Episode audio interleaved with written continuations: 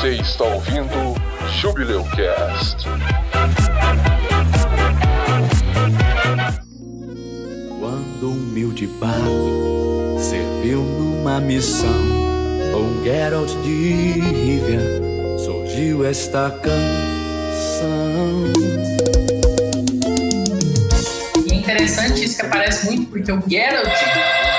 Tocou os negócios. Olha Chegou a pizza! Peraí, espera, para Eu acho que tá bom, a gente já pode fechar por aqui, Não, porque cara. eu ainda acho que a gente ainda tem que falar do Jesquier, não. Que é o melhor Ah, personagem da série. Jesquier, Não, não. Jesquier mais Geralt. Não, Não. de jeito nenhum. Jesquier Não, mais não, Geralt. não, não, que falar Não. Jesquier. Não, não.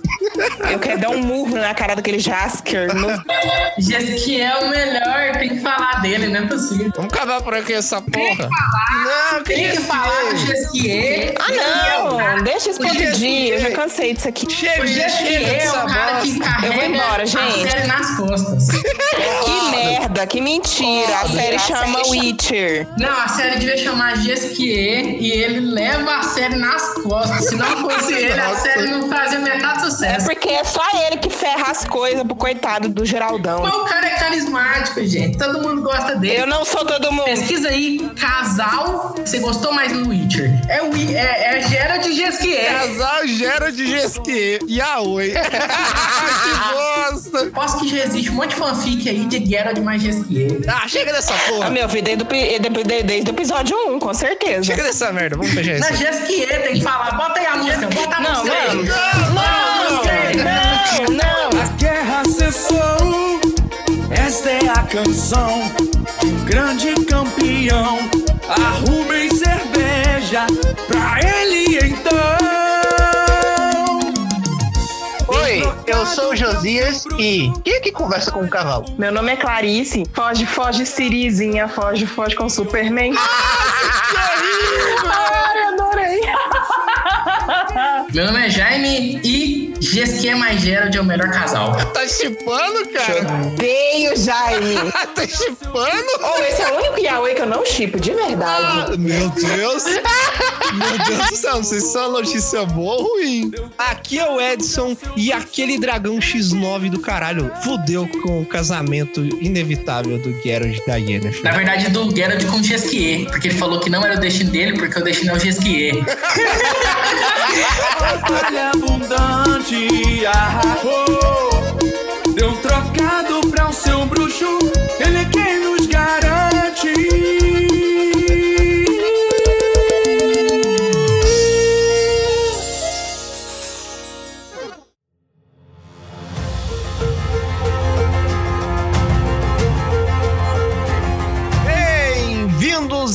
mais um episódio do Jubileu Cast, o Jubileu dos Podcasts. E hoje vamos falar sobre séries. Hoje vamos falar sobre uma série recente da Netflix aí que saiu pra gente, né? Não sei quando você vai estar ouvindo esse episódio, mas recentemente pra gente saiu a série The Witcher com o Henry Cavill, né? A série do Geraldão. Gerador da massa. É, hoje a gente vai falar sobre a história de The Witcher, né? Sobre a história da série. A gente vai focar na série, mas a gente vai embasar que a gente fala aqui, no que a gente conhece, que não é muito, tá? Já aviso de antemão que ninguém aqui é especialista em, em nada, tá? A gente sabe algumas coisinhas. A gente vai falar da série, a gente vai falar das histórias dos livros, né? De um pouquinho dos contos relacionados ao que a gente viu na série, do autor também, do folclore, qual é a participação do folclore no mundo de The Witch, né? O folclore polonês, o folclore eslavo, né? O folclore russo, até outros folclores, como o nórdico, também tem participação. Então,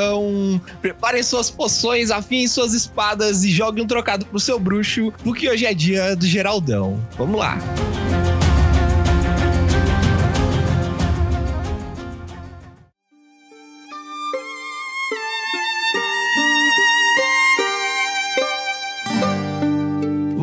Lá, vamos começar falando sobre o autor, sobre o Andrei. Eu acho que se fala Andrei. É isso? É Andrei que fala? Será? Soleta pra gente e fica mais fácil. Eu acho que é Andrei também. Ó, tá escrito Andrzej Sapkowski. Sapkowski. Mas eu acho que é Andrei. Eu acho que dá pra falar Andrei Sapkowski. Galera, bota aí no Google Tradutor depois que vocês estiverem ouvindo aí o podcast e depois diz aí. Vamos chamar ele de Dezinho. Dezinho. Dezinho. Andrei Strakowski. É sim, esse é o. o- cara, ele começou a escrever tarde, né, velho? Ele era economista, ele trabalhou boa parte da vida, ele fez economia e aí ele escrevia no tempo vago alguns contos e tal, contos que acabaram virando os contos do The Witcher mesmo, que lá na Polônia é conhecido como o Widsmin. Não sei, não sei nem se fala assim. Aqui a gente conhece como The Witcher. Widsmin, ela tem origem da palavra bruxa, né, que existe no, no vocabulário polonês. Só que Widsmin não é bruxa, é bruxo. Não é uma palavra oficial, é meio que uma palavra puxada, né? Tipo presidenta, só que puxada é, pro lado masculino, aí vira bruxo na tradução pro português. Só que no, no polonês não, não, não existe Widsmin, é, bruxa mesmo. E é aí justamente que saiu The Witcher. Em inglês não tem bruxo. Aí eles tiveram que inventar uma palavra que significa bruxo. Porque geralmente em inglês o pessoal fala warlock ou alguma coisa do tipo, né? Warlock, Sorcerer, e meio que sai, né, fora do... Do sentido literal. Eu acho que é o Warlock e Sorcerer, eles têm uma outra visão do que seria um Warlock e Sorcerer do que uma associação quando eles associam um a Witch. Witcher, sei lá, ele seria outra coisa. O feiticeiro é outra coisa. O bruxo não é um feiticeiro. Então não pode ser feiticeiro. Mas o Wizard? Mas também eu acho que le- lembraria mais feiticeiro do que o que eles querem. É, porque o Wizard, Wizard você pensa naquele cara tipo Harry Potter. Dumbledore, Harry Potter. né? É, Harry Potter. É o cara que é o estudioso e tal. Sorcerer você pensa no cara que mexe com encantamento, que mexe com feitiço, maldição. Bruxo não. Daqui a pouco a gente vai falar, né, do folclore eslavo. A, a Baba Yaga, ela é uma bruxa, mas ela não tem uma conotação mágica de luzinhas, não. Ela tem uma conotação mais brutal, mais visceral, sabe? Mais física e menos mágica, sabe? Mais física e até um pouco druidística também. né? É, é, e aí eu acho que pra esse lado que puxaram falar que ele é um bruxo. E muitos personagens, assim, no The Witcher, aparecem na série como feiticeiros, mas na verdade são druidas. É só uma magia diferente, mas eles também são, tipo, feiticeiros, entendeu? Mas aí eles, na série, pelo menos mostram como feiticeiros mesmo, mesmo às vezes eles sendo druidas. O autor, ele já tinha esses contos, né? Ele já vinha escrevendo aos poucos alguns contos, já tinha meio que uma ideia rebuscada. Ele sabia que ele ia querer escrever sobre esse mercenário, tanto que o primeiro conto dele, justamente é o conto da Estriga, que é o primeiro conto escrito do The Witcher. Depois ele, ele acabou largando a carreira dele de economista, que ele trabalhava para uma empresa, e ele largou e decidiu virar autor. E foi escrevendo os livros dele e acabou fazendo sucesso.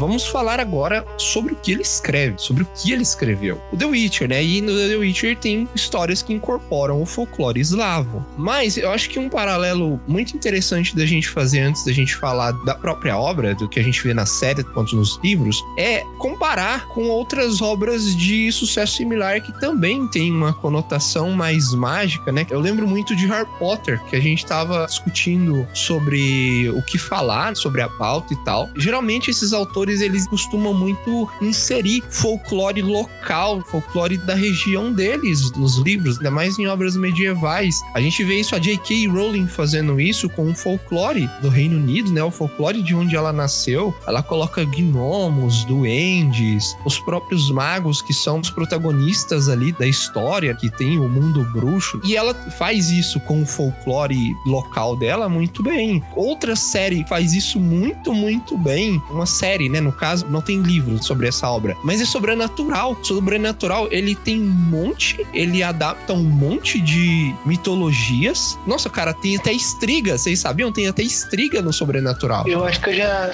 ouvi falar, mas bem por cima, porque faz muito tempo que eu parei de acompanhar Supernatural. É porque essa interpretação da estriga que a gente vê na série, que a gente vê nos livros, ela é uma interpretação mais do Andrei. Mas a estriga que é difundida ali na Europa, que o pessoal conhece, é uma estriga intriga meio vampira, que ela entra na casa dos outros e consome o. É o espíritos vitalis que eles chamam, né? Elas consomem seu espírito. Mas o The Witcher ele traz diferente. O que, que a gente tem de folclore ali que vocês conseguiram identificar no The Witcher? Tem a Estriga, como tu já falou. Tem também os faunos. Logo quando ele tá conhecendo o Jask, ele tem um combate lá com o fauno. Os elfos. E tem também o Jin. Cada um desses são de folclores diferentes, mas ele, o autor, o Andrei, ele deu um jeito de conseguir casar todas eles de uma forma bem natural. Outro também que faz uma referência bem sutil de um folclore grego, mas não é da série, pelo menos não apareceu até agora, são algumas bruxas do The Witcher 3, que elas dão uma visão que elas são como se fosse estilo do oráculo da mitologia grega. Tem uma analogia que são três irmãs, elas têm uma deformidade e elas conseguem prever o futuro. É, eu acho que isso não tem na série, né? Eu acho que isso é do jogo. Não, não. Na série não apareceu, não. Pode ser que apareça, mas não apareceu, não. No jogo eles adaptaram muita coisa, pensando assim, como é a série, né? O jogo é uma tradução de como é o The Witcher, né? Mas a- o jogo não é canônico. Então,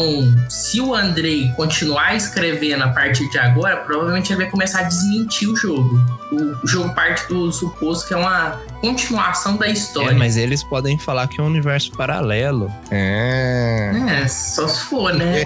Isso é meio bosta, né, velho? É aquela desculpa, deixa eu fazer minha franquia aqui, tu faz a tua e cada um fica com a sua dinheiro. É tipo quando a gente quando comentou do universo expandido do Star Wars, né? Que outros autores escreviam e o George Lucas aceitava ou não. É mais ou menos assim. Só que o Andrei não, não considera eles canônicos, não. Esse que o Josias falou, das três irmãs, ela também é uma das formas da Baba Yaga. As três irmãs, mas também tem a ver com o- a mitologia grega, tá? É uma bagunça. É uma coxa de retalho inacreditável, o The Witcher. O Andrei ele é um escritor de fantasia, só que ele é um escritor de fantasia recente. Ele não é um desbravador da fantasia, né?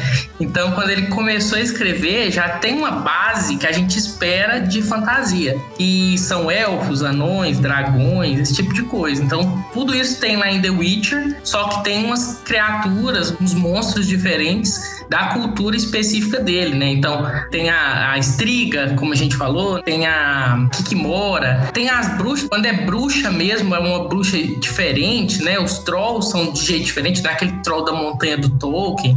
Então, as coisas que ele faz, ele faz do jeito dele, assim, apesar de ele usar bastante do imaginário coletivo da fantasia, né? É interessante a gente falar isso, abordar essa parte do folclore, porque é muito intrinsecamente ligado à história de The Witcher. Pesquisando sobre o, o folclore eslavo e tal, tem muito desse negócio de, por exemplo, quem viu Deuses Americanos conhece o Chernobog, que é o que eu tô falando aqui. O Chernobog e o Belbog, Belobog. Um é o deus da morte e outro é o deus. Não é exatamente o deus da morte, é o deus negro. E ele traz mais maus presságios. Ele traz má sorte, ele é relacionado com coisas ruins e tal. Ele é muito ligado com a morte, com o azar. O Belobog, que é o deus branco, ele é o oposto do deus preto do Chernobog. Ele é ligado à sorte, à vida, à saúde, etc. Só que uma coisa que a gente vê, tanto em deuses americanos quanto no próprio folclore e no The Witcher também, é a dualidade que seres possuem. Por exemplo, o Chernobog não é porque ele é o deus preto que ele é traz azar, que Ele é necessariamente maligno, né? não é porque ele, ele parece subjetivamente mal que ele é realmente mal, sabe? O, o folclore russo, quando você lê sobre esses deuses e o, o polonês também, você vê falando que ambos os deuses, né, e todo mundo que conta essas histórias fala que nenhum pode deixar de existir, porque precisa, sempre que existe luz, existe trevas. E, e o The Witcher ele faz isso muito bem, tanto com o negócio lá do Lesser Evil, tanto que o Gerard fala, ah, tudo é um, um mal só. Só que nem por ser monstro que o, o bicho é mal. A, a Baba Yaga, muita gente retrata ela. A Baba Yaga é super icônica. Ela é um ser que aparece em um monte de obra. Apareceu no Hellboy. Tem filme, tá tendo um filme russo dela sendo produzido. O pessoal acha que ela é ruim, né? Em geral, o pessoal considera ela ruim. Mas ela não é, cara. Ela é meio que um, um espírito que pune as pessoas más. Se ela te encontrar, né? na- pelo menos no folclore, a história dela. Se ela te encontrar e ver que você é de coração puro, ela não vai te fazer nada. Às vezes ela pode pregar uma, peça ou outra. Mas ela não vai te fazer mal, não vai te machucar. Agora, se você for de coração impuro, com uma pessoa má, ela provavelmente vai te matar, vai fazer um cozido com você. Delícia. É muito clássico, né, de folclore, porque é história pra criança, né? Falando, ah, olha, se você não se comportar, vai dar ruim. Sei lá, o homem do saco vai vir te pegar, né? Tem uma moral da história, né? Por isso que eu tinha medo do Papai Noel quando eu era criança. O homem do saco benfeitor. Não, e aí queriam colocar a gente no colo dele. Desespero, meu Deus do céu. É legal, né, que tem uma hora que o Geralt, ele conta um conto de fadas, assim, ele inventa, né? A Siri pede, fala assim, ah, conta pra mim um, uma historinha, uma fábula e tal. Aí ele vai contar uma fábula e a fábula não tem moral no final, não tem essa lição. Aí ela fala assim, ué, mas toda fábula no final tem que ter uma lição. É que no final, assim, o bicho era uma raposa e um ser da floresta contra os caçadores. Os caçadores vêm pegar eles, né? Aí a raposa sobe numa árvore e o outro morre. E é isso a história dele. E não tem moral. Então, ele tem uma visão diferente até sobre essas coisas, né?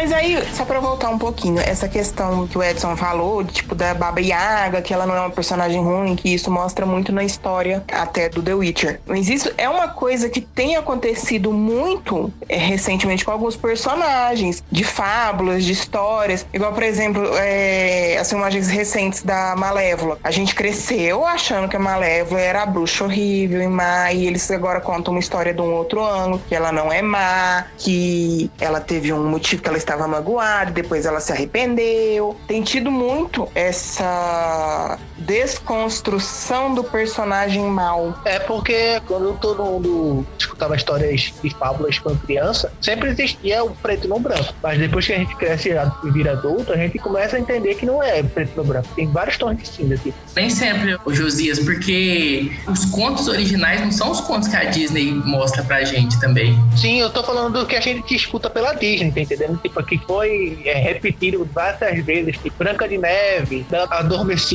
Os Três Porquinhos, etc. O que foi, digamos assim, repercutido diversas vezes pra nós, quando crianças, e pra outras pessoas também, sempre foi as coisas mais no preto e branco. E o cara que chega do cavalo, que beija a mocinha, é sempre o herói. E que a outra que tem a cara mais feiosa é sempre a vilã. Tá entendendo? É, só que na Bela Adormecida original, além da bruxa ser realmente má, o príncipe também é mau, porque ele estuprou a Bela Adormecida e ela só acordou quando, tipo, a segunda criança dela tava procurando peito pra mamar e achou o dedo que ela tava com a agulha enfiada e ela acordou. É muito bizarro. Tirou, tirou o espinho, né? Um abraço, irmão Green. Não, mas aí os irmãos Green é interessante vocês falarem disso, porque o Andrei tem muita referência a irmãos Green. Aparece muito conto de fada em The Witcher e às vezes eles aparecem assim, quase literalmente. Tem um príncipe que ele é apaixonado por uma sereia e quer que a sereia cresça pernas para viver com ele. Isso é um, um, um conto no, do livro. Por exemplo, lá no jogo tem uma cena quase de sete anões, Witcher 3. Então, assim, o Andrei ele tem muito essa questão de dar a cara de The Witcher em contos de fada dos irmãos Greens. Não só neles também, mas pegando um pouquinho de carona na parte do tons de cinza, de personalidades, tanto do protagonista como dos outros, ele bebe também do Tolkien, aonde eu lembro que no Hobbit tem a parte que o Bilbo, ele encontra junto com o Gandalf e os outros, aquele cara que ele é transformado em urso. Ele se transforma em um urso lobo. Beorn. Isso, ele encontra com o Beorn, todo mundo fica com o cagaço dele, porque tipo, eles estão na casa dele. Mas sendo que na verdade o cara só perde o controle quando ele tá na forma animal. Mas quando ele tá na forma humana dele, ele tende a ser desconfiado porque fizeram muita sacanagem com ele, escravizaram ele e tudo, e depois no final ele se torna um grande aliado pra eles. Mais ou menos, assim. O Beorn, na verdade, ele, ele, ele não, não perdia o controle quando ele virava urso. É porque ele, ele era, ficava mais feroz, assim. Mas ele caçava os goblins lá da região, os orcs e tal. E aí ele ficava desconfiado deles, porque beleza, ele chegou na minha casa aqui, isso é esquisito, né? Voltando ao que a Clarice falou aí, Que ela voltou no que eu tinha falado. esse negócio é bem recente, é, é- eu concordo com ela. Esse negócio de desconstruir personagem, de você ver a história por outro ponto de vista, é uma coisa bem moderna, porque antigamente não tinha isso. As histórias dos irmãos Green eram bem viscerais, quase de horror pra assustar as crianças, e eram histórias unilaterais, né? Você não sabia o que estava acontecendo do outro lado. E o The Witcher ele traz essa dualidade da história, né? Não é porque é um monstro que é mal e também não é porque é humano que é mal. No primeiro episódio lá, que tem um, um mago que contrata pra matar a, a menina lá, esqueci o nome dela. A primeira lá, que era o monstro, que não era o monstro, que era o monstro. É, era um mutante, né? Renfrey, Renfrey. Henry, Henry, essa aí mesmo. Que ele encontra a Renfrey lá, a gente fica até meio perdido nesse episódio, né? Porque você não sabe quem que tá falando a verdade, porque o mago dá uma versão da história em que ele é a vítima e ela vai lá e fala que ela que é a vítima. E aí o, o Gerald, ele faz uma coisa muito inteligente. Ele julga ela pelo que ela tá fazendo. Ele fala: olha, se você continuar a matança aqui, não tem como. Eu vou ter que te matar. Aí tem aquela cena na floresta, ah, mas se você continua fazendo isso, você pode simplesmente matar eles, agir como eles estão falando aí. Aí ele responde: olha, se eu fizer isso, eu vou ser o que eles falam. Você é um monstro, que ele é apedrejado e tal. E isso acontece até mesmo com a Estriga, né? Porque a Estriga acaba sendo uma vítima, né? Por mais que ela tenha causado toda aquela morte, ela era amaldiçoada, ela era uma pessoa amaldiçoada. E, Desde o nascimento. e ela só conhecia aquilo. E depois o que o Gerald salva ela, é uma pessoa ali, é uma vítima. E o monstro ali por trás era o cara lá que amaldiçoou. Spoilers, hein, galera? Como vocês perceberam, está tendo e vai ter mais spoilers nesse episódio. Eu gosto assim, quando você dá o spoiler, depois você avisa que vai ter spoiler. Caguei. Surprise spoiler! Mas isso tem a ver com o código do Witcher, né? Que ele não escolhe lados. Ele não, não escolhe entre o bem e entre o mal, ele é neutro. Às vezes o Geralt escolhe, né? Mas em teoria ele é neutro. A gente vai falar daqui a pouquinho mais sobre os Witchers, mas o folclore presente em The Witcher ele é muito mais desconstruído e mais multilateral, com mais nuances, com mais tons de cinza do que a gente costuma ouvir em história medieval, né? O mal é mal, o bem é bem. Eu acho que a vertente dele, hoje em dia, a gente tem essa preocupação em desconstruir o cara mal e esse tipo de coisa. Antigamente não se tinha essa preocupação, não. Então, os contos lá do, do Tolkien, lá, os livros do Tolkien, é bem mal. Tem um cara bom e tem um cara mal. Tem o mocinho e tem o vilão. Hoje em dia a gente pensa em desconstruir as coisas, né? Então lá no Martin, lá, tem, você vê que ninguém é bom, ninguém é mal, todo mundo é mais ou menos. Mas vocês acham que isso é uma boa coisa? Cara, eu acho que é de época. Se é boa coisa, se não é boa coisa, eu acho que é de época. Eu acho que existe o mérito pros dois, assim. Você pode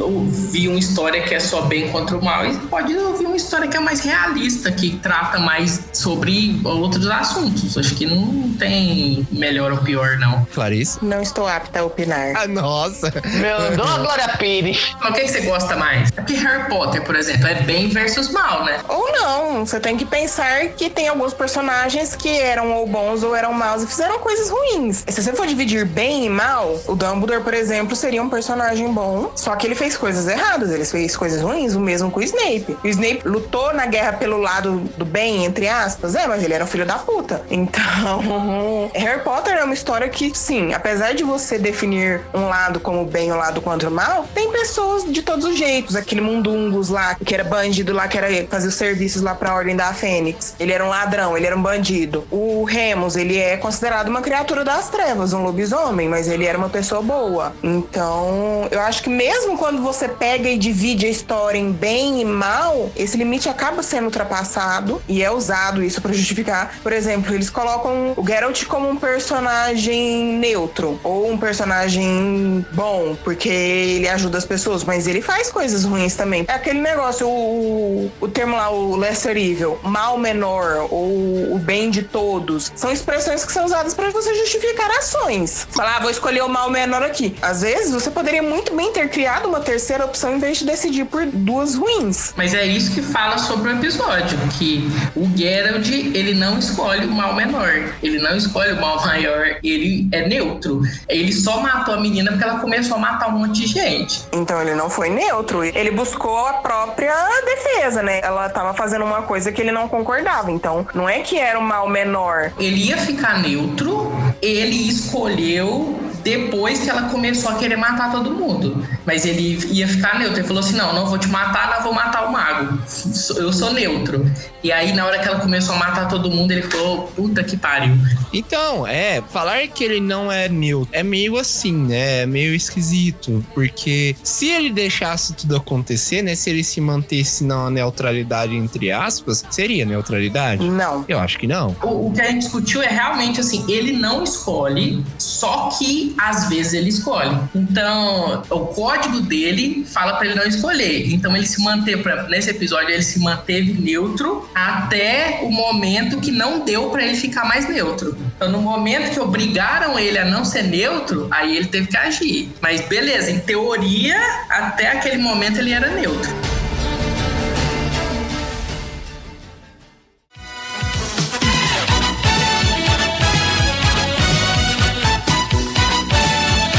What the fuck was that? Voltando na parte da dualidade, Clarice, eu sei que você gosta de Malévola. Você acha que obras daquela forma, dando a ótica, né, o ponto de vista de vilões e de personagens assim que são considerados maus por serem maus, é uma coisa boa? Então, no caso de Malévola, eles colocaram um ponto que ela foi traída pelo rei lá, o humano. Então, ela não tá sendo colocada como má. Se você for ver outras histórias, por exemplo, a da Disney, a bruxa, a Malévola é má porque ela é má e Ponto. Na história dos irmãos Grimm, eram 12 fadas madrinhas, na verdade. Aliás, eram 13 fadas madrinhas. E como o rei só tinha 12 pratos de ouro, ele não convidou uma. E aí ela se sentiu ofendida. Então, assim, você tem que analisar que não é só uma questão de reconstrução. Eles estão mudando também a justificativa pelo qual a bruxa fez aquilo, a malévola fez aquilo. Justo, justo. Gente, eu vou usar exemplo de novela, porque eu vou mesmo. a novela lá que o Matheus Solano fez o Félix. Ele começa como vilão na história, porque ele tinha inveja da irmã. Ele achava que a irmã tinha muito mais atenção do pai, tinha muito mais aceitação do pai. E aí ele fez coisas horrorosas. Fora que a casa caiu para ele, ele deixou se soltar, soltou a franga, porque na verdade um dos motivos pelo qual ele não se sentia aceito pelo pai é porque ele gostava de homens, não de mulher. E aí a hora que ele se viu, tipo assim, não tenho mais o que fazer para tipo tentar agradar meu pai, ele me deserdou, eu tô sem casa, você é eu mesmo. E aí, tipo, ele ficou tão bem com ele mesmo que todo mundo gostou dele, todo mundo torceu pra um final feliz para ele. Então, tipo assim, não é só a questão de falar assim, ah, o vilão é o vilão. Estão dando justificativos do porquê aquela pessoa fez aquilo. Estão mostrando um ponto que a gente não tinha antes na história. É verdade. Ah, isso é verdade. Ou às vezes até criando um ponto diferente. Isso aí é interessante, porque às vezes, an- antigamente, um personagem tipo o Sauron. Sauron é mau. Ele é mau porque ele é mau. E ele quer dominar todo mundo. Agora, esses vilões aí, ah, o Voldemort do Harry Potter. Ah, no livro conta toda a história triste dele. Você entende por que, que ele é mau. Isso não vai justificar por que, que ele é mau, mas você vai entender por que, que ele ficou mal. É, e aí, essa parte do, tipo, a pessoa é má, o personagem é mal, é bom, entra um pouco no porquê que eu não concordo com a questão do Geralt ser neutro. E até, assim, por não existir neutralidade. Por quê? Tava lá os dois lá querendo se matar e tinha gente inocente no meio. Ah, não vou me meter nisso, mas para. E chegou um ponto que ele falou, não, não dá mais. Mas o negócio é, se o Geralt tivesse continuado neutro, entre aspas, ele automaticamente estaria do lado de quem tá fazendo errado. Porque ele não ia fazer nada pra parar aquela pessoa. Então, aí obrigaram ele a escolher um lado. Mas se não tivessem obrigado o lado, ele teria ido embora. Não, mas ele escolheu um lado, não é que ele foi obrigado a escolher um lado. Ele foi obrigado a escolher um lado. Você acabou de explicar por quê. Não, mas ele podia ter ido embora. Se ele não tivesse agido, ia matar gente inocente. Então ele estaria do lado errado. Então ele teve que escolher. Não tem como o Geralt ser um personagem neutro, porque ele vai escolher. E ele vai escolher defender as pessoas. Ele parou a mulher porque ela estava matando inocentes, ele entra nas brigas. Podem tentar colocar ele como neutro, mas ele não tem como ser neutro, porque se ele fosse realmente neutro, ele tava ajudando as pessoas ruins. Então, não tem como ser neutro, entendeu? Não tem como ser neutro. Se ele se absteve, ele não seria neutro. Peraí, o negócio de, de neutralidade é igual, igual eu falei, que se, se ele não fizesse nada, ele não ia ser neutro. É que ser neutro não é uma escolha do Gerald. O negócio é que se ele não faz alguma coisa, alguém faz isso por ele. Pensando no conceito de neutralidade, que é eu à frente do que tá acontecendo ao redor, o que que o Geralt quer? O que que o Geralt tá querendo? Ele quer lucro, ele quer dinheiro. E sem pessoas para pagarem ele, como que ele vai receber? Aí eu, eu acho que você. Não, eu acho que ele também não é tão ambicioso assim, não. Não, não, eu, eu sei, eu não tô falando que ele pensou nisso, hein? Eu não tô falando que ele não pensou nisso que ele não, que, não queria que pessoas morressem. Mas eu não tô dizendo que ele lá ajudar define um lado pra ele. É, eu acho assim, foi o seguinte, ele, um mandou matar um, o outro mandou matar outro.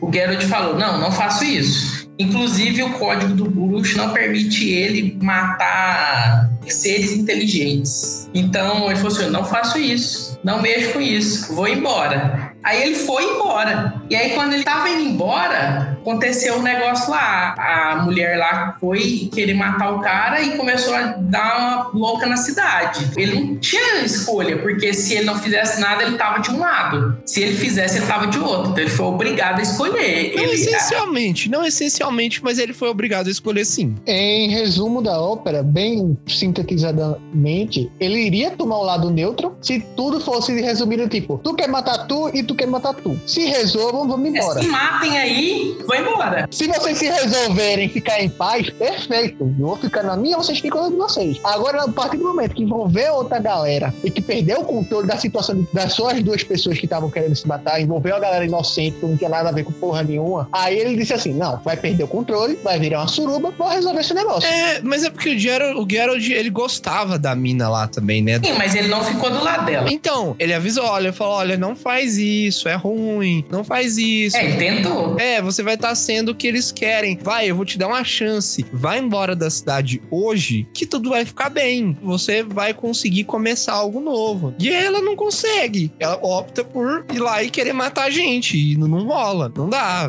O Geralt foi lá e. Até porque ele tava envolvido emocionalmente com ela. Às vezes dá pra dizer que ele se via nela como um monstro, né? Porque ela, ele também é chamado de monstro no episódio. Ele teve esperança nela e acabou não rendendo, né? Não teve frutos o, o que ele apostou, né? Muitas vezes também ele, esse episódio faz analogia dizendo assim: nem sempre o que você vai escolher que você achar como justo é justo nos olhos dos outros, porque ele salva aquela pirrainha que encontrou com ele logo no início do episódio, a Curizinha que começa a falar com ele e tal, que ele tá procurando o mago e ela diz que ela conhece o mago e tal. Aí no final que ela salva ela, que ela tava sendo feita de refém, ela escurraça com ele, diz uns negócios com ele, aí a galera começa a jogar pedra e ele vê que tipo, eu fiz a minha justiça, mas nem sempre a minha justiça é a justiça que o povo quer ou precisa etc. É bom a gente falar disso, é bom a gente discutir esse assunto, porque esse episódio, ele meio que resume o que acontece, né? Pelo menos moralmente, ele resume o que a gente vê na série inteira. Escolhas que não-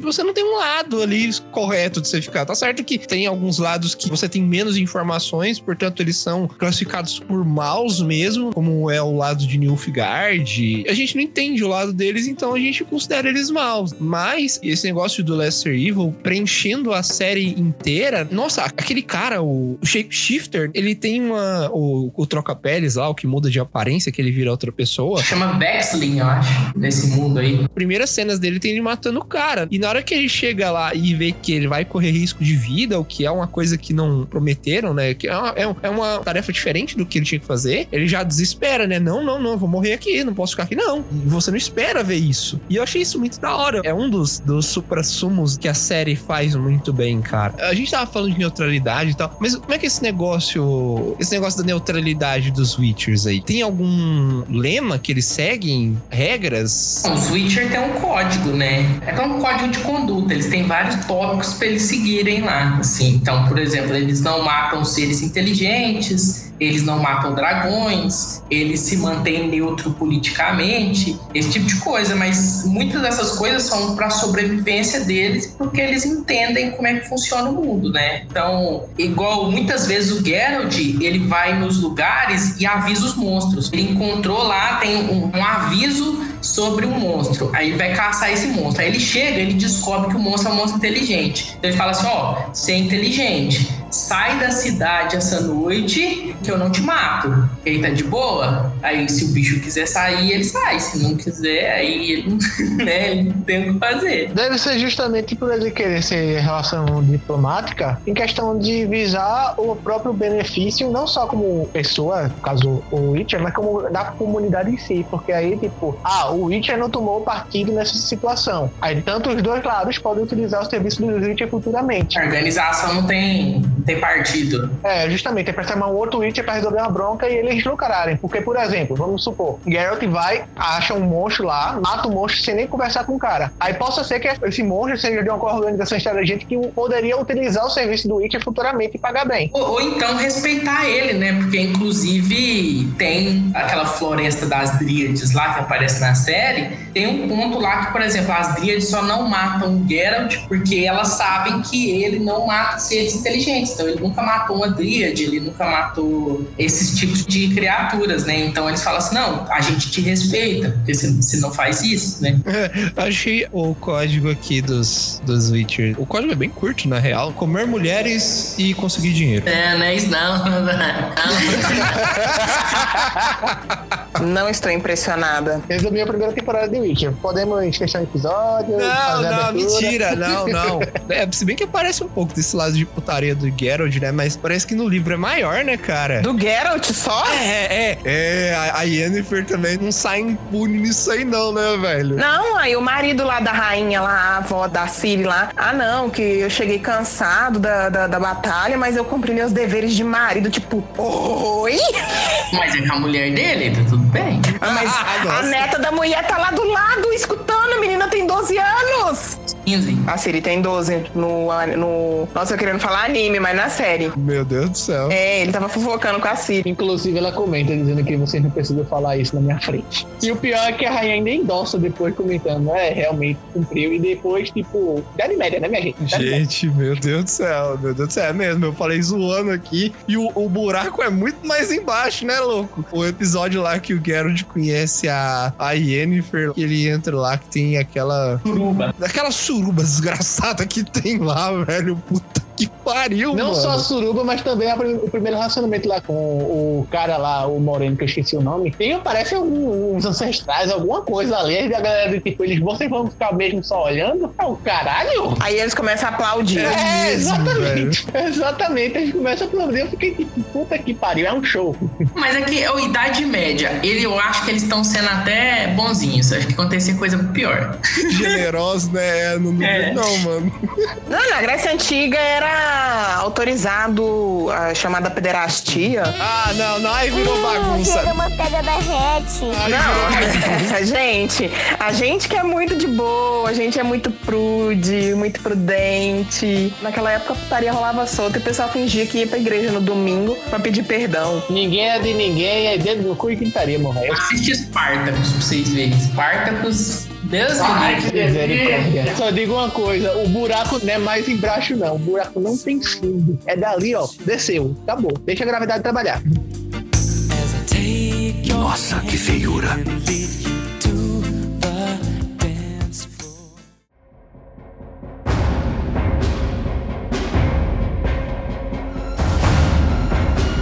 Falamos um pouco aqui do feeling, né? Da vibe da série, do que ela traz, dessas nuances diferentes, dessas desconstruções de personagem que a série e os livros trazem, que é muito interessante pra gente, da dualidade que existe, dos pontos de vista diferentes que, que a obra traz pra gente, mas todas elas se passam em um mundo, né? Existe um mundo ali por trás, como a gente falou, tem um folclore. E o personagem principal, né? O Geralt, ele é de uma raça raça. Será que eu poderia dizer raça? Porque, tipo, ele não nasce assim. Não. Então. Ele, é, ele não é humano, né? é, ele não é humano. Mas ele nasceu humano. Eu não acho que ele seja humano mais, mas ele é uma raça criada artificialmente. Peraí, um humano que tem uma mutação deixa de ser humano? Pessoa que nasce com um olho verde e um azul, ela não é humana mais? A gente vai falar de biologia. Agora a gente começa a falar de biologia. Porque é o seguinte: tem uma pergunta muito interessante que eu fiz. Eu lembro até hoje que eu fiz pra minha professora de biologia. Uma mutação pode ser considerada uma evolução? Aí a minha professora de biologia respondeu o seguinte: se essa mutação te permite se adaptar ao ambiente em que você vive, sim, ela pode ser considerada uma evolução. A mutação do Geralt não é natural. É, primeiro que não é natural. E segundo que quando o, o ser humano ele, ele vai se adaptando aos lugares que ele tá, e ele vai evoluindo, que ele saiu lá do Australopithecus e virou o Homo sapiens, por, por meio de pequenas mutações que hoje são chamadas de evolução. É, é complicado. Como a gente falou, os Witchers não são mutações de adaptação, não. Eles são, adaptaram eles pra lutar contra monstros, mas adaptaram, assim, não foi a natureza que fez isso, não. E também não foi de forma gradativa, foi tipo, pum, tá pronto. É, foi um teste que se você passa, você vira Witcher, senão você morre. Duas crianças de 10, não é isso? Ele fala de três, no máximo quatro. Primeiro vamos explicar como que acontece. Tem que ser um menino pra virarem Witchers. Como que você é escolhido pra ser um Witcher? São crianças abandonadas, o Geralt foi abandonado, ou que vem a partir da lei da surpresa. Imagino que você é uma criança, um, um menino, e aí você você cai nas mãos de um Witcher, né? De um, de um bruxo. Eles vão te levar lá, né? Caer Morhen, né? Caer Morhen. Se for da escola do Geralt, sim, mas tem outras escolas. Ah, tem outras escolas. Mas é, todas elas usam o mesmo método? Basicamente, mas cada uma tem formas diferentes, assim, o treinamento é um pouco diferente, né? Porque eles agem de formas diferentes, cada um tem um, um símbolo, né? O do Geralt é o lobo, mas tem dos outros que são outras coisas, tipo serpente, esse tipo de coisa. E cada um tem um estilo diferente dependendo da escola. Tipo você ser da Sonserina e você ser do, da Grifinória. Só que são escolas diferentes. Aí eles te levam pra essa escola. Primeiro você treina, né, cara, com espada, te treinam fisicamente e aí depois você toma o que eles, o que eles chamam de coquetel, é isso? Teste das ervas. Teste das ervas. Aí você toma lá o corotinho, né? Eles te entuxa de um monte de alucinógeno e ervas e coisas loucas. Balança tua cabeça, bota pra tu em pé e faz o 4 aí. E se você sobreviver, como a gente falou, a taxa é de 3, no máximo 4 em 10. Aí você vai ter a- as mutações lá que vão tornar você um bruxo. Você treina e, e faz esse teste e você vira um Witcher propriamente dito. É, você adquire as mutações, eles vão dar mutagênicos pra você, essas ervas, essas coisas. Você vai ter as mutações dos Witchers. E ganha receita pra poder fazer aqueles vidrinhos lá. E aí você aprende também a lutar, aprende sobre os monstros, aprende as fraquezas dos monstros, aprende a- as ervas, aprende a fazer as poções e aprende os sinais, que são um tipo de feitiçaria mais leve, assim. Jutsu de iniciante. É os sinais lá, tipo a Ard. Mas se bem que o Geralt na série só usa um sinal do impacto lá, né? Eu não lembro se ele usa o Igni, que é o de fogo. Eu acho que ele usa em algum momento, não usa não? É, ele- usa o Ard. Logo no início da série, contra os caras, que ele derruba a galera que tá com o escudo, só com ard. É. E depois, pra poder parar lá a questão da cerimônia do, dos pais da Cid. Eu sei que tem esse, tem um que ele usa pra, pelo menos no jogo, né? Tem um que ele usa pra fazer uns símbolos no chão pra fazer como se fosse um tipo de solo de proteção. Aí os seres mágicos não conseguem entrar. É, tem vários sinais. Na série ele usou o Ard, que é meio que um force push, um empurrão da força, né? Fazendo um paralelo aí com os Jedi. E ele tem o Ig, né? Tem, ele tem um monte, né? Mas esses são os mais famosos. O Ig, o é uma onda de fogo que ele solta, né? Mas tem um monte, tem um monte. Em geral, os, os bruxos, eles conhecem esses sinais e usam volta e meia. Então, eu acho que ele não usa lá no primeiro conto lá, o que, o que o, aquele que o Sapros participou do concurso, e é um que causa confusão mental. Então ele é tipo aquele poderzinho dos Jedi de passar a mão e falar assim: ah, você vai me fazer isso, esse tipo de coisa, sabe? Uma, uma controle da mente bem simples. É, é verdade, É, a gente faz tudo, vai mente fraca vai cair. Quê. Aí eu quero que você faça isso. Aí ele faz alguma coisa imediata assim para ele. Ele tem umas coisinhas assim também. São todas magias bem fracas assim, são magias que têm aquele efeito só, não são moldáveis para fazer você fazer o que você quiser. Tipo assim, uma magiazinha é só como se fosse um cara multiclasse, cara que é guerreiro e mago. Ele não vai ser o mago fodão e ele não vai ser o guerreiro fodão, ele vai ser o meio termo, apesar que o Geralt é um guerreiro fodão. Ele, ele, tem, um, ele tem um pouquinho de magia, assim, ele pegou level 1 de mago, assim.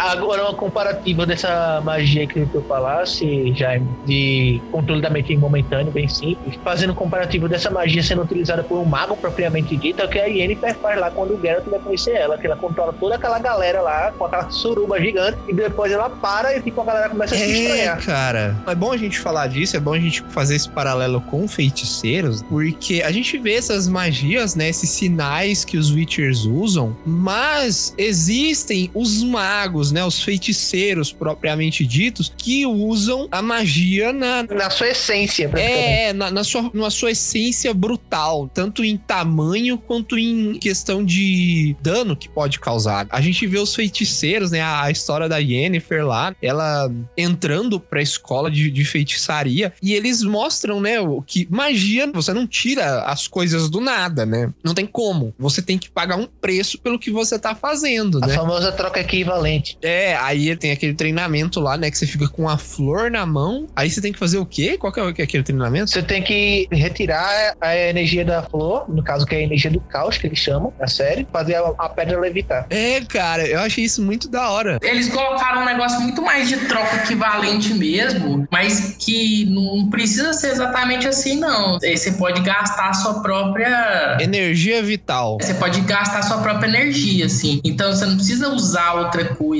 pra pra fazer a magia, não. Você pode usar a sua própria energia. Geralmente não, não é levitar uma pedrinha, não faria aquilo que fez com a mulher, não. Talvez foi porque ela era iniciante, né? Mas levitar uma pedrinha não ia também ser. Né? Ia, o braço dela secou lá. Assim, né? foi levitar uma pedrinha também. Não é assim, não. Às vezes ela era muito mal de saúde. Sei lá. É. Tava faltando tomar um remedinho lá, uns calcitrão da vida. É, sei lá, pode ser isso.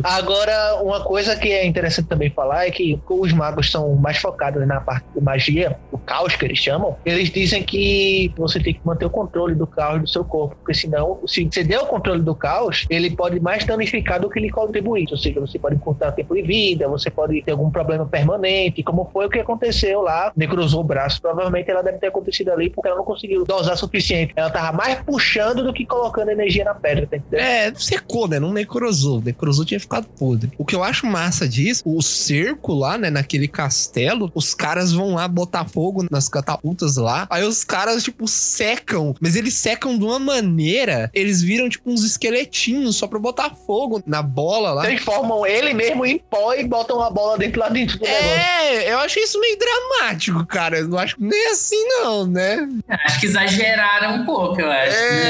É. E é que justificar o gasto de CGI, minha gente. Aquele bicho lá que eles jogaram que entra no cérebro, né? No, no ouvido do povo lá. Se, tipo assim, se às vezes a pessoa, sei lá, secasse ou qualquer coisa assim, eu até entenderia que é um negócio muito forte, né? É um negócio que, além de se multiplicar, ele entra no ouvido das pessoas e controla as pessoas, né? Aquele negócio dali me deu uma agonia. Mas uma agonia. Aquele negócio, nossa, me deu uma agonia. E eu fiquei imaginando, foi uma série de livros que eu li muito tempo atrás, adolescentezinha, que era justamente uma raça alienígena que invadia a Terra. E eles ah, invadiam os seres humanos desse jeito. Eles eram uma lesinha que entrava no ouvido da pessoa e controlava a pessoa. Nossa, mas aquilo lá, eu fui lá na minha infância e voltei. Que filme é esse? Não, eu, é só em livro, eu não cheguei a ver filme, não. E, e tem jogo Ah. de videogame. Chama Animorphs. Eu acho que eu já ouvi falar. Nunca ouvi falar, não. Nunca Mas é aquele negócio, né? A adolescência de Clarice é realmente muito tempo atrás. Nossa, chamou de velho aí. Não deixava, não. Josias. Beijo, Clarice! Josias, eu vou contar pra sua mãe que você tá chamando uma mulher de velha. Eu chamo ela de velha, não tem muita coisa. Nossa!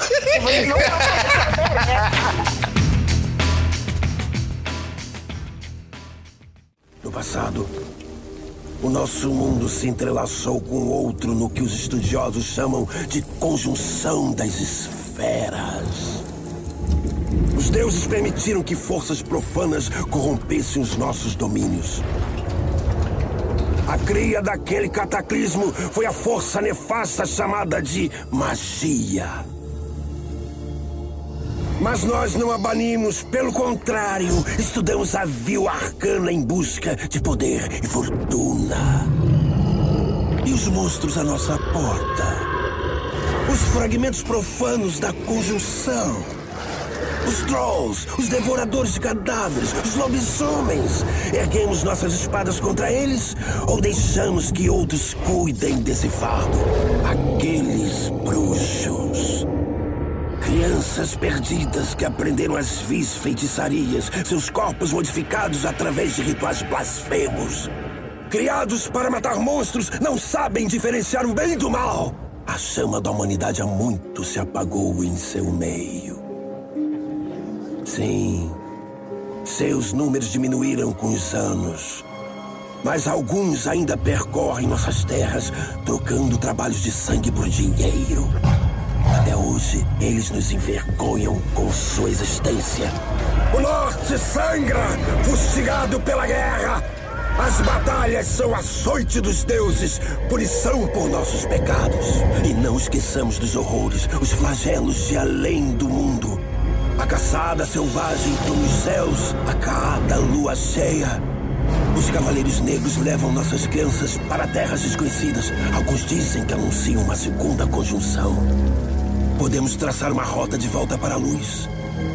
Encontraremos forças para banir os magos dos nossos reinos. Unir ao redor do calor do fogo eterno. Está chegando a hora da espada e do machado. Irá lutar nessa guerra por nós. Está chegando o tempo da loucura e do desprezo.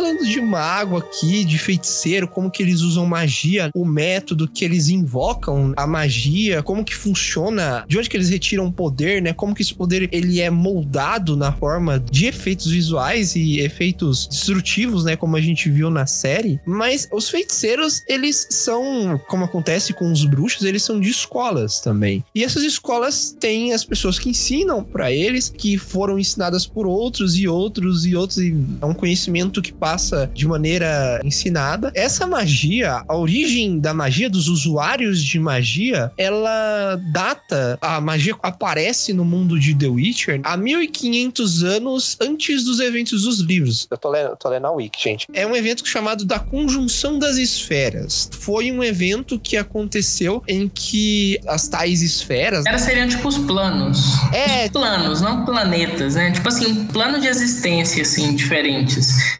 realidades diferentes, né? Elas se juntaram, né? Teve essa conjunção das esferas, aí a união desses planos e daí vieram os monstros e a magia, esse caos que os magos controlam.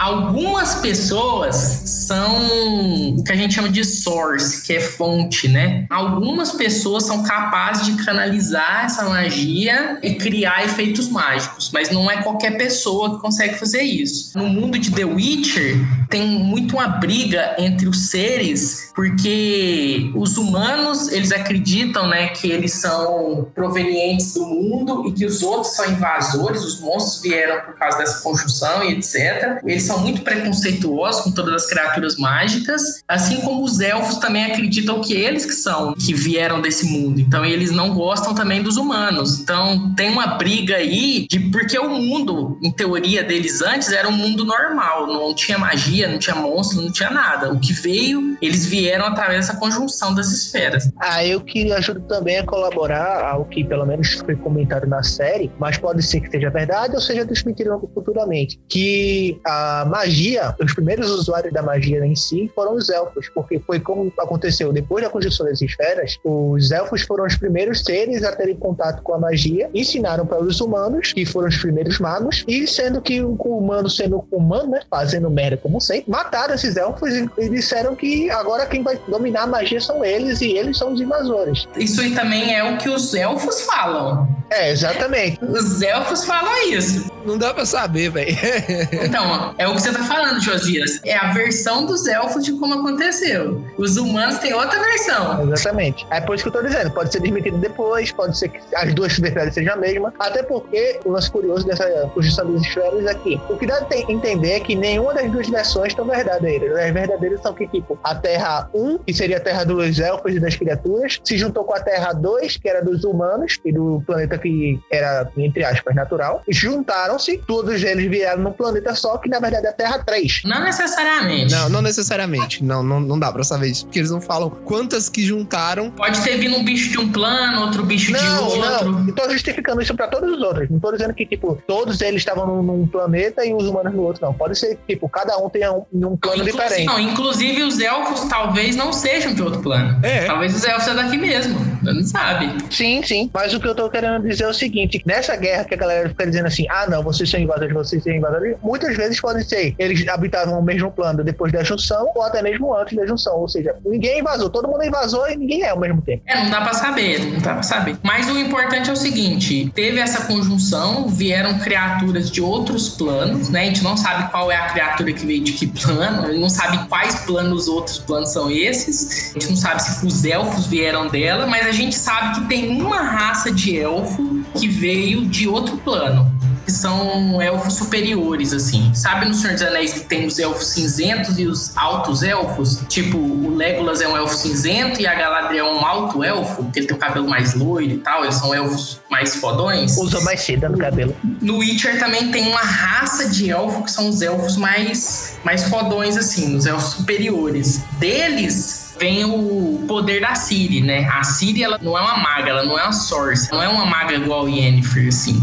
A capacidade dela de usar magia tem a ver também com uma mutação que é de um gene especial que tem nela. Esse gene especial é um gene que não é natural também. É, é como a genética do bruxo, né? Ela foi induzida. Só que só tinha uma última pessoa que tinha esse gene, que era uma desses elfos superiores. E essa mulher, ela se apaixonou por um mago humano. Então, ela teve o filho e o filho dela foi passando de geração, né? E foi passando esse gene pra frente. Ela morreu, no caso, e o filho dela foi passando a geração pra frente. Os últimos da linhagem a Paveta, que é a mãe da Ciri, e a Ciri. E as duas tinham esse gene ativo. Esse gene, ele faz você poder controlar melhor a magia e ele também te dá um vislumbre do futuro, que são as profecias. Essas pessoas que têm esse gene conseguem fazer. A, a Siri faz uma profecia durante a série e eles têm a possibilidade de usar portais para andar para os outros planos, para ir para os outros planos. Só eles que conseguem fazer isso. Os Planeswalkers do The Witcher. Os É. Planeswalkers de The Witcher. Mas por que que, por que que eles fazem isso? Porque o plano desses altos elfos, ele tá sendo destruído por um apocalipse que vai acontecer em todos os planos à medida do tempo. Esse apocalipse chama a Geada Branca. Inclusive tá na profecia que ela fala. Em verdade, digo que se aproxima o tempo da espada e do machado. A época da selvageria no fim. O tempo do frio branco e da luz branca. O tempo da loucura e o tempo do desprezo. Mas é isso que a gente tá falando aqui desses altos elfos. Isso é coisa dos, dos livros e dos jogos, tá, gente? Mas provavelmente no, no futuro, aqui nas próximas temporadas da série, deve trabalhar sobre isso. É. Nossa, gente, mas eu, eu não vi isso. Será que eles viram a mesma série que eu vi? Não. A gente tá falando de outras mídias aqui, na justificativa que pode ser que aconteça isso no futuro, né? A gente é especialista de caralho nenhum, então possa ser que aconteça na série, possa ser que aconteça de outra forma. Eu só conheço a série. Não, isso aí acontece. Esse negócio que o Jaime falou aí, isso aí realmente é, é lore mesmo. Agora, se tiver alguma coisa que a gente não sabe aqui, é porque a gente não é especialista. Vai né? acontecer, vai acontecer. É, é. A ideia é que tem essa, esse apocalipse chegando e essas pessoas do, do sangue ancestral, do sangue antigo, como eles falam, né, vão ajudar de alguma forma ao mundo renascer depois que o mundo for destruído pela gelada branca, geada branca. Na profecia fala que através do, da criança do sangue antigo, o mundo vai renascer. Mas assim, explica nessas mídias aí, no, no livro, nos jogos. É detalhado porque a Siri ela é tão poderosa assim, porque pelo que eu entendi, aquilo que a gente viu na série, que ela tá lá naquele campo e vem uns caras pra pegar ela e ela acorda, tá os caras fincados numa árvore, o cavalo morto, e ela, o epicentro do vento, da explosão que aconteceu ali. Me parece que ela tem potencial pra ser muito mais poderosa que aquilo, né? Com certeza, até por causa da idade dela também, né? É por causa desse gene que ela tem, tá? Esse controle maior sobre a magia que os outros magos. Ela é muito mais poderosa que qualquer outro mago. Só que a magia dela ali é inata, ela não foi treinada. Então você vê que ela usa magia assim, é sem querer. Tipo quando uh, uh, Harry Potter de novo. a criança ela vai manifestar magia pela primeira vez, ela manifesta de uma forma espontânea. E sem saber que a culpada é ela. Magia acidental. O interessante, né, que a gente tava falando de magia, né, a, a- troca equivalente, ela faz sem precisar da troca equivalente. Isso eu não sei não. É, não dá pra saber. Aparenta, aparenta na série que, tipo, ela fez aquele de graça tudo e não aconteceu nada com ela. Aparenta que ela faz essa sem a troca equivalente. Ela seja como se fosse um tipo de exceção. Talvez no futuro eles expliquem isso. Mas a Siri e a Yennefer, a, a Yennefer ela tem aquela cor de olho também. Ela parece não ser uma maga comum, né? Uma usuária de magia comum. Ela tem algum sangue assim? Ela é descendente eu. Ah, então a Yennefer ela tem o olho daquela cor, né? Púrpura, lilás, roxo, porque ela é descendente de elfo. Além disso, como ela é descendente de elfo com, digamos assim, um não elfo, ela aparenta logo no início da série com aquela deficiência na coluna dela, que depois ela conserta quando ela faz o procedimento de se transformar uma maga completa. Isso eu fico inconformado. É, eu- nós queremos expressar aqui o nosso descontentamento, o, o que acontece na série, né, Clarice? É, porque assim, tá lá ela chorando com o, o Geralt, que a oportunidade dela de ter filho foi roubada dela. Velho, ela escolheu passar pela cirurgia lá que deixou ela bonitona lá. E a hora que o cara falou, eu vou tirar o seu útero, é essa a troca pra você ficar bonita. Ela, vai, eu não quero nem anestesia, eu só quero que você tire isso de mim e me deixa bonita. E aí depois ela fica chorando que, ai, roubaram minha. Não, gente, ela escolheu. Sim, mas é porque tem uma, uma passagem de tempo que a gente pode falar depois que na série foi várias linhas do tempo, né? Mas ela escolheu fazer aquilo. Mas ela escolheu fazer aquilo, sei lá, 60 anos atrás. Então ela tem, ela pode ter mudado de ideia. A idade começa a pesar, apesar dos magos não envelhecerem, eles conseguem se manter na idade que eles quiserem pra sempre, se eles continuarem fazendo as poções e as magias dele. Então, pesa, né? Depois de, sei lá, 60 anos daquele jeito, você começa a pensar. É, "Hum, as pessoas podem mudar, né? Acho que foi 60, não, foi tipo assim, 25, 30 anos que passou, né? Não, eu acho que foi uns 60, 70 anos. Mas de toda forma, tipo, tá, às vezes ela mudou de ideia, ela se arrependeu. Mas isso não quer dizer que foi forçado nela, igual o Geralt fala que não teve opção, porque ele era uma criança. Ou ele sobrevivia ou ele sobrevivia. Agora ela era adulta e ela sabia o que ela estava fazendo. É, mas assim, esse negócio de tempo aí dá mais ou menos pra ter uma noção, porque quando ela vira bonitona, ela vai na festa, né? Ela, bom, pelo menos do que dá a entender na série, ela acaba o ritual, né? Arrancando o útero, ela vai naquele baile e tem o. Foltest. É, e tem o rei criança lá com a menininha, a irmã dele. É, e o Foltest adulto ali, ele teria mais ou menos uns 40 e poucos anos. É, ele já tá com a cabeça grisalha, então é 40, 50 por aí. Então é mais ou menos essa quantidade de tempo. Outra coisa também que dá pra se entender, pelo menos do lado dela, é que, tipo, beleza, ela se tornou uma maga completa. Vai que, vamos supor, ela imaginando que agora é uma maga completa e que tem toda aquela gama de poderes e que, inclusive, ela se sente um pouco mais poderosa que os outros por ter peitado aquela galera no final da temporada. Ela pode imaginar, não agora, não no final da temporada, um pouco antes, que existia alguma forma dela resolver aquele problema mantendo ainda a aparência que ela tá, tá entendendo? É, porque existe no mundo de The Witcher possibilidade mesmo, porque mas até aparece na série, a mãe do Geralt é uma druida, é tipo uma feiticeira. Não, só mostra um vislumbre dela, não fala o que ela é, não. Mostra o vislumbre, ela controlando maçã, se eu não me engano. E logo no início também, quando ele é rainha, ela com um dragãozinho, ela fazendo algumas coisas ali na casa, mas não mostra diretamente o que. Mas dá, tipo, bem por cima, dá a entender que ela é uma druida. Geralmente os, os feiticeiros eles são estéreis, assim como os bruxos, né? Mas lá na, na história mesmo fala, né, que a mãe do Geralt é uma druida, assim. Então, como que ela conseguiu? Sei. E ela abandonou o Geralt depois depois disso. Abandonou lá em Kaer Morhen pro Vesemir cuidar. Adoção existe, né? Às vezes não é filho dela, sei lá, bateu na tela, ah, não é filho meu mesmo, Não, foda-se. é, ele sabe que é. Ah, é? Ela aparece pra ele num dos contos. Sabe aquela parte da carroça que os burros machucam ele? Quem cura ele é ela. Ela descobre assim que ele tá morrendo e vai lá cuidar dele. Naquela vibe. Geralt, eu não sou sua mãe. Ele fala pra ela assim: Não, eu sei quem, quem você é e tal. E depois que ele acorda, ela some. Deixa isso pra lá, deixa isso pra Deixa lá. falar, deixa isso Deixa falar. pra lá. O bom a gente falar disso é que tem, ele tem um flashback de lembranças dele e da mãe dele, dele em cima da carroça e tal, da mãe dele ajudando ele. A série inteira, ela é meio nisso, umas passagens de tempo meio loucas. Você tem que perceber os detalhes, né? Não é bem detalhe, não, mas tem gente que não percebeu, não. Teve gente que assistiu a primeira vez e não percebeu, não. No início, nos primeiros episódios, você tem uma certa dificuldade, mas depois que você presta atenção na série, você fica, tipo, tranquilo, tá ligado? É. Porque eu imagino que isso seja por causa da estrutura de ser contos. Então, não dá pra você contar linearmente, porque você pensa assim: se eles deixassem pra contar a história inteira da Yennefer no começo, pra depois começar a contar a história do Geralt, ia ficar chato, não ia? Você fala assim: tô vendo The Witcher, cinco episódios, cadê o Witcher? Outra coisa que fica interessante também é que você consegue trabalhar com os personagens principais, independente deles estarem se relacionando na hora ou não. Tem momento que tá com três ao mesmo tempo, que é a de Yennefer, a da Ciri e a do Geralt. E tá, tipo, tudo correndo ao mesmo tempo. É, e em momentos temporais diferentes, né? Exatamente. Eu acho que a, a linha temporal da Siri complicou as coisas. Eles poderiam ter mantido só na Yennefer Geralt, depois Geralt e Siri.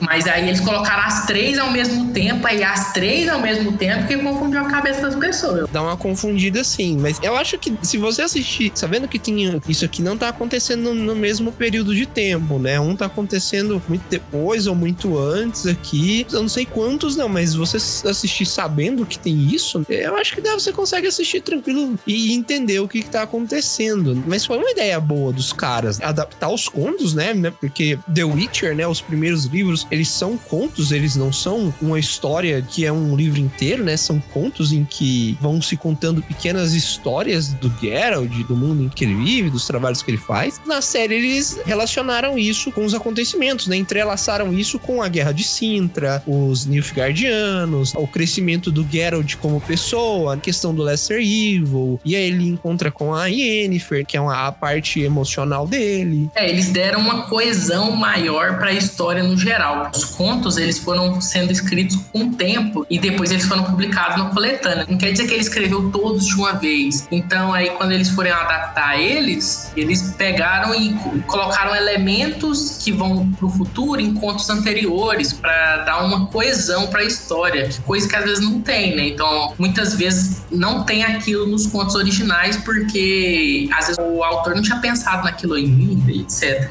É verdade. Agora, uma coisa que passou-se a temporada todinha, desde o primeiro episódio a gente vê ele fazendo, e que não foi explicado em momento nenhum da série. Tem explicação dos jogos, tem explicação dos livros, mas na série não. Pra que os corotes? Ah, os poções? É, é, é verdade. É a minha indignação. Eles não explicam, tá certo? Eles realmente não falam. Não, mas assim, no livro, nos contos e tal, nos jogos você tem certeza, né? Porque no jogo fala assim, ah, essa poção faz tal coisa. Mas as poções, elas são meio assim mesmo. Muitos contos não falam qual poção que ele tá tomando e tal. Não, mas pelo menos a gente vê uma mudança, tipo, além dos olhos, a gente vê uma mudança de tipo, ah, não, agora ele tá mais ágil, agora ele tá mais forte, agora ele tá conseguindo chegar. Não, mas é porque são mudanças sutis. As poções, elas não fazem milagres. Não, não, sim, mas sendo que, tipo, mesmo sendo sutil, a gente notaria, tá entendendo? Os Witchers, parte da mutação deles é ser mais resistente a venenos, toxinas. Eles são mais fortes, mais ágeis. O coração deles bate mais devagar. Os olhos deles conseguem enxergar no escuro porque eles têm olhos de gato, né? Eles têm olhos amarelos com aquela pupila vertical. E todas as poções de Witcher são venenosas. Elas são tóxicas. Então, uma pessoa comum, se bebesse uma poção de Witcher, morreria. Porque ela é muito tóxica. Por isso que quando o Witcher bebe uma poção, ele fica com aquela cara branca, as veias assim meio, meio roxa, o olho preto, né? Porque ele tá literalmente envenenado. Não é um efeito só, porque tem vários efeitos. Não, não, essa, essa poção de olho preto, isso não é poção. Isso aí é o efeito do veneno da poção, da toxicidade da poção. É. Ele é. ficar com esse olho preto, essa cara branca. A poção em si faz algumas coisas. Por exemplo, ela pode ser uma poção de cura. Inclusive, na série ele usa. Ele tá lá na carroça do velhinho no final, e ele fala assim: não, pega a poção tal. Aí ele joga a poção no ferimento assim, o ferimento dá um. dá tipo um, uma borbulhada assim. Uma cauterizada. É, Ele joga tipo um E no Guaraná no trem ali. Ou pode ser uma poção de, sei lá, ficar com uma- os reflexos mais rápidos. Ou uma poção pro seu sangue ficar venenoso pra vampiro. Então, se o vampiro te morder, ele não consegue beber seu sangue, esse tipo de coisa. Coisas pra eles lutarem com monstros específicos. Então, dependendo do monstro, ele vai usar uma poção diferente. Mas na série falta isso, né, cara? Eles não explicam certinho o que é isso, né? Quem entende, entende. Quem acompanha já sabe pra que que é, né? É, porque eu até achei esquisito a interpretação que eles deram na série, porque, por exemplo, na primeira luta lá que ele tá contra aquele inseto lá no pântano, aquela transformação dele lá, que parece que ele tá endemoniado, né? Não parece que ele tá envenenado. É, pois é. No, no, por exemplo, no jogo, as veias deles ficam roxas, assim. Você vê que ele não tá bem. Ali parece que ele tá com capeta no corpo. No jogo ele só tomou um corotinho. Na série é endemoniado mesmo. Baixou o demônio. É, e até porque essas poções são venenosas, também dá essa limitação pra poção, né? Ele não pode beber as 10 poções que ele tem, que vai dar todos os poderes e vai virar o super-homem. Não, porque todas são tóxicas, então ele morre se ele fizer isso. Na série ele pode porque ele também é um super-homem. Ah, não! É, ele também é realmente, realmente. que bosta! Ah, não. So it begins. Coisa que eu fiquei indignado, assim, foi explicado, mas não foi explicado tão marromeno, é a lei da surpresa. Beleza, lei da surpresa. Mas o que é que eu posso pedir sobre a lei da surpresa? Qual é a minha recompensa que eu posso pedir? Surpresa! É só a novinha piota lá, a gatinha do, do cara, que eu vou ter que esperar mais uns 200 anos pra poder ter alguma coisa com ela? Ou, sei É. lá, um cachimbo de ervas finas que eu posso pedir também? É, porque na série, até o momento em que ele tá lá em Sintra, e aí ele ajuda lá o, o Dune, é Dune, né, que chama? Espinhoso, espinhoso, O espinhoso. espinhoso lá É o Sonic. É, o Sonic. a, a se defender lá contra os caras de Sintra e tal, porque a rainha quer matar ele, e aí ele se revela como o marido, a maldição é quebrada e tal. E aí, não, mas não tem como te recompensar. Não, então não sei o que pediu, então eu invoco a lei da surpresa. E é uma diferença também da série pros livros, porque na série, o Geralt nunca quer a lei da surpresa. Duas pessoas ofereceram pra ele a lei da surpresa, não, não, não. Ou então a primeira vez ele foi. Sempre dá merda, A né? primeira vez ele fez meio assim, ah, dá a lei da surpresa aí. Mas na verdade, isso aí é um costume dos bruxos de pedir a lei da surpresa pra recrutar crianças, né? Então, eles fazem de propósito. Tipo assim, ah, eu vou salvar a sua vida se você não tem como me pagar. Então, você vai me dar a lei da surpresa. E aí, muitas vezes acontece de ser uma criança, né? Então, ah, quando é uma criança, a criança é deles. E aí, eles pegam a criança e levam pra Kaer Morhen pra treinar como bruxo. Uma coisa que é interessante também é que é muito dito na série é sobre o destino.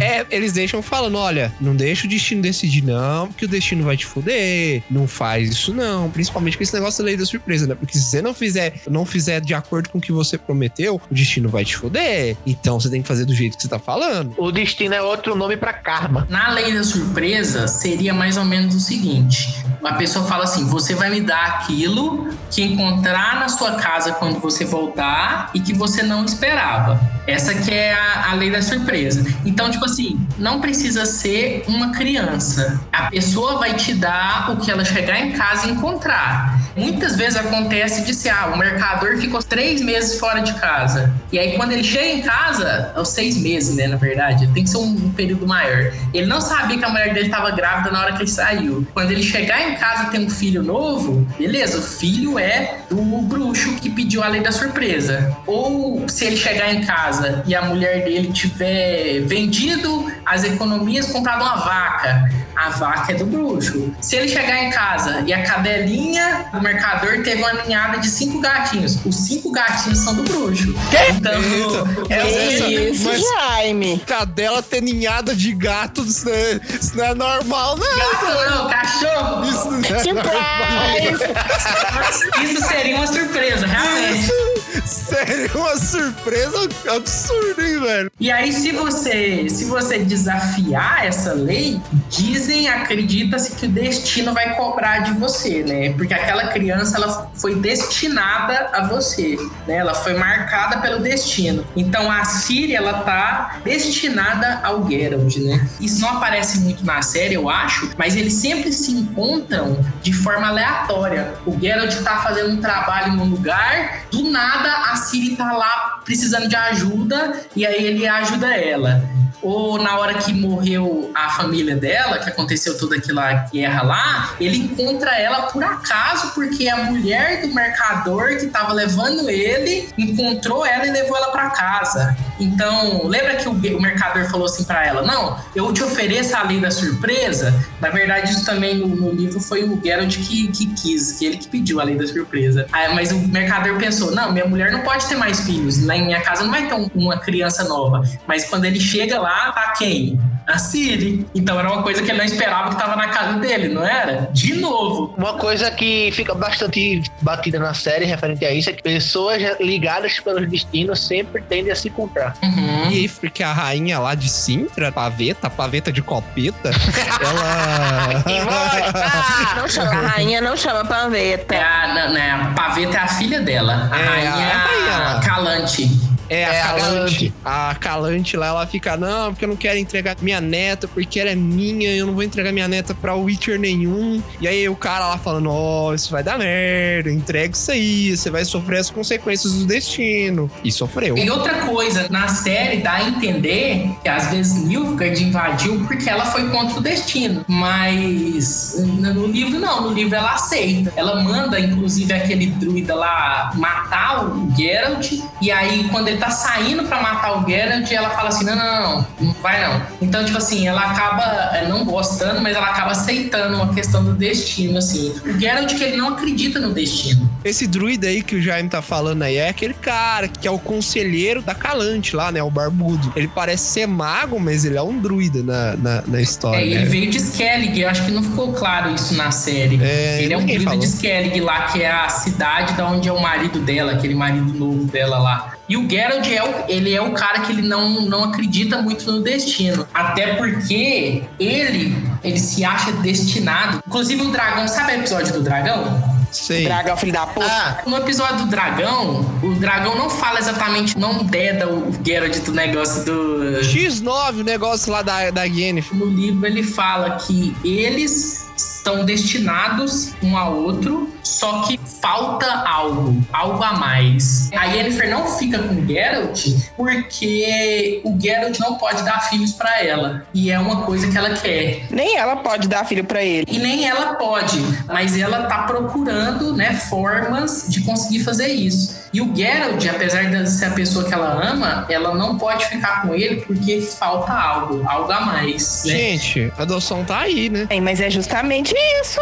É justamente isso, porque quem é a filha destinada ao Geralt? Siri! Sirizinha. Siri. Siri lá. Peraí, peraí, peraí, peraí, peraí. Vocês estão me dizendo que a segunda temporada, A família feliz. a Família Feliz é, é brincando de casinha mesmo? Não vai ser porque não, não é assim, né? No Witcher as coisas não funcionam assim, não. É. Mas o o Geralt, ele começa sempre não acreditando no destino e no final, quando ele vê todas essas coisas, ele vê que a Ciri tá com ele e tal, e a Ciri sempre aparece de novo e tal, e ele começa a acreditar mais nessa questão do que que falta, né, do, do destino. Não é só o destino, né? Falta alguma coisa. E aí ele acha essa coisa que tá faltando.